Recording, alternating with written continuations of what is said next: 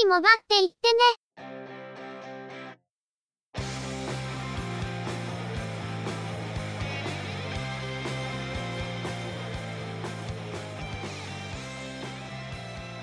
通信業界、モバイル、IT に関するニュースや話題を取り上げ、中の人が意見を述べたり、製品レビューまがいのことをしたり、様々な体験について、ご紹介していくポッドキャストです。ゆくもばのおしゃべりはすべて、合成音声によってお送りしています。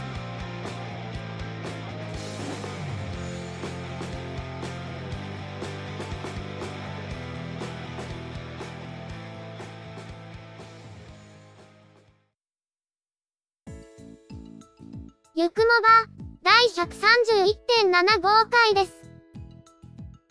お届けいたしますのは、ネタを探してくるのが、中の人。そのネタをお話しするのは、佐藤ささらと、鈴木つづみです。結局追放回その2って、0.75になるわけですか。結構無理やりですね。まあ、めったにないだろうし、その辺は適当でいいんじゃないかなと。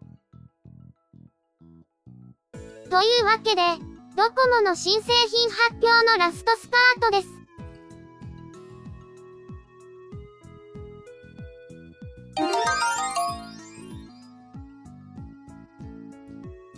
今回発表された、折りたたみ型フィーチャーフォンは3機種、いずれもボルテに対応した、Android 搭載フィーチャーフォンです。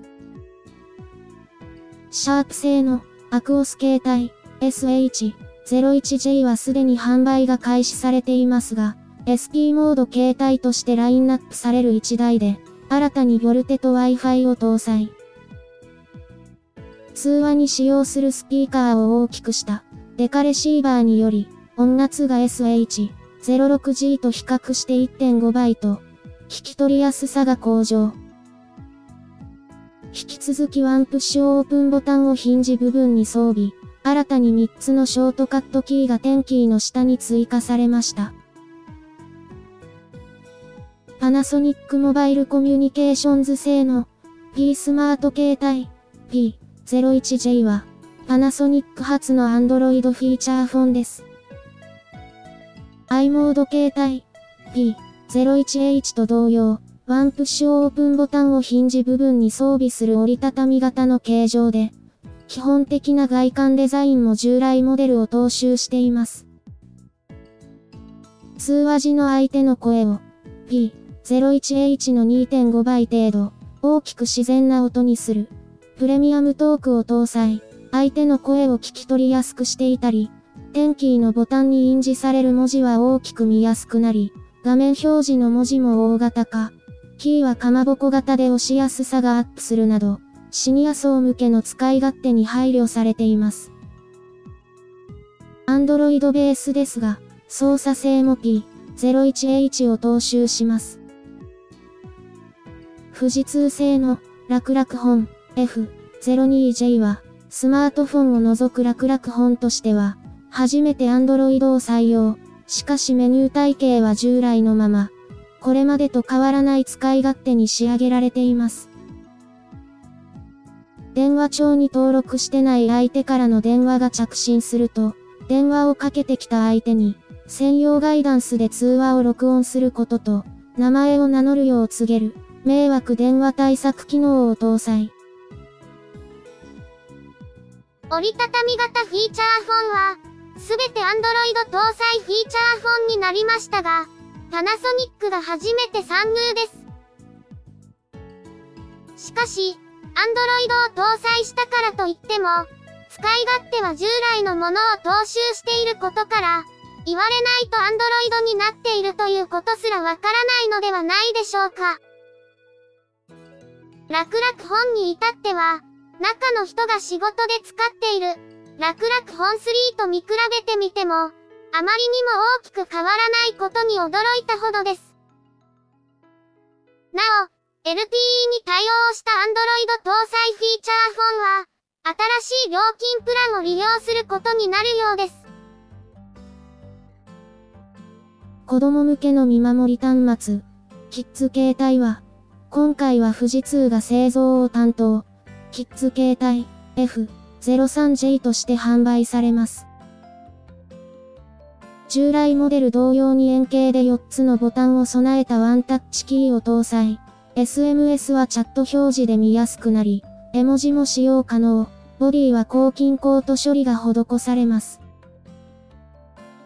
Bluetooth で連携した親のスマートフォンと離れると、双方に通知が届き、迷子などを防止する機能を搭載。また、Bluetooth で連携する、リンキングをサポートし、リンキングに対応した機器を自宅に設置しておき、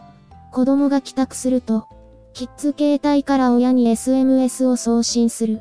帰宅通知などの連携機能を利用できるとのこと。モバイル Wi-Fi ルーター、Wi-Fi ステーション N01J は NEC プラットフォームズが製造を担当、サンパキャリアアグリゲーション 256QAM 3.5GHz 帯の 4x4 マイモに対応し、通信速度は理論値で下り最大 682Mbps になります。パッケージに同梱される充電クレードルにはアンテナが内蔵され、800MHz 帯と Wi-Fi や Bluetooth 向けの 2.4GHz 帯に対応。クレードルにセットすると、これらの周波数帯の受信感度が向上するほか、クレードルにはギガビット有線 LAN ポートも設けられています。このほか、リンキングに対応しており、自宅に置いた状態で、子供の帰宅通知や、窓、ドアの開閉通知などの機能を利用できるとのことで、先ほどご紹介したキッズ携帯のリンキング機能連携も可能になっています。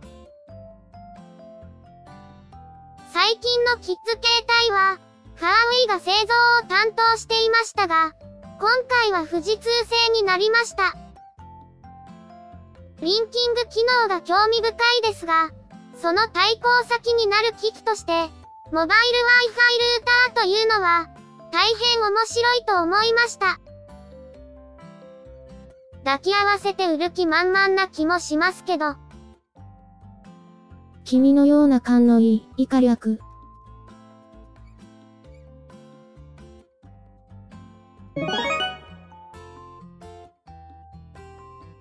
回のニュースは、以上です。はあ、ようやく終わった。お聞きの皆様も、ここまでお疲れ様でした。さて、さすがに3本目ともなると、中途半端な時間で終わってしまってますね。まあ、ちょうど話したいことも多かったんで、ちょうどいいっちゃちょうど良かったりもするんだけど、さて、それはともかくとして、また大きな地震だよ。今度は鳥取ですね。震度6弱が来る前も、震度4が発生していましたが、ここ最近、震度4クラスは結構発生していたせいで、完全に油断していました。建物への被害も出ているようで、熊本の時のように、避難所生活をされる方々の姿をテレビで見ると、心が痛みます。一日も早く、平穏が戻りますように。さて、話は変わるんですが、中の人、ようやく放置してた動画編集を再開したようで。まさか本当に、1ヶ月も放置するとは思わなかったよね。再開したのはいいんですが、その内容にツッコミを入れないわけにはいかないような。ゲーミングノートパソコン購入。3ヶ月ぶり2回目。まあ、今回のドコモの冬春モデルで、端末購入は見送るつもりのようですけど、だからって、ゲーミング PC を買うほど余裕あるんでしょうか。でもまあ、買ってしまったからには、ネタができたと割り切るしかないよね。MSI のゲーミング PC との比較とかは、しっかりやってもらいましょう。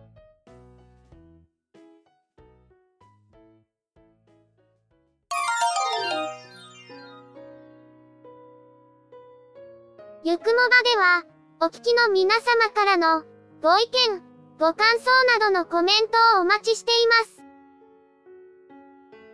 iTunes、iOS のポッドキャストアプリからのカスタマーレビューの書き込みのほか、ブログ、Facebook ページへのコメントの書き込み、Twitter アカウントへのリプライ、DM、ハッシュタグ付きのツイートなど、様々な方法を用意しています。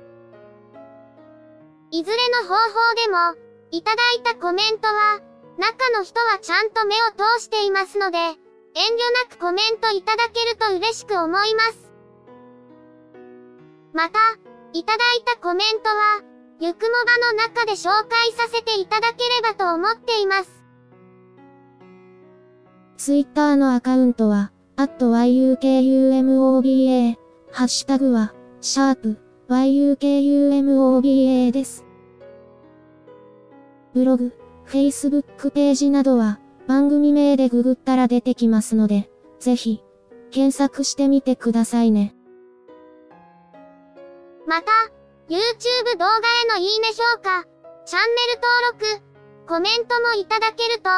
続けるモチベーションにつながりますので、ポッドキャストともども、どうぞよろしくお願いします。それでは、今回はこれで失礼いたします。また次回、皆様のお耳にかかれますように。ゆっくりもばっていってね、の制作は、音声合成に、チェビオ、クリエイティブスタジオ S を使っています。内容の構成や編集、ネタ出しは、中の人、AKA、ハイマウント、声の出演は、佐藤ささらと、鈴木つづみでした。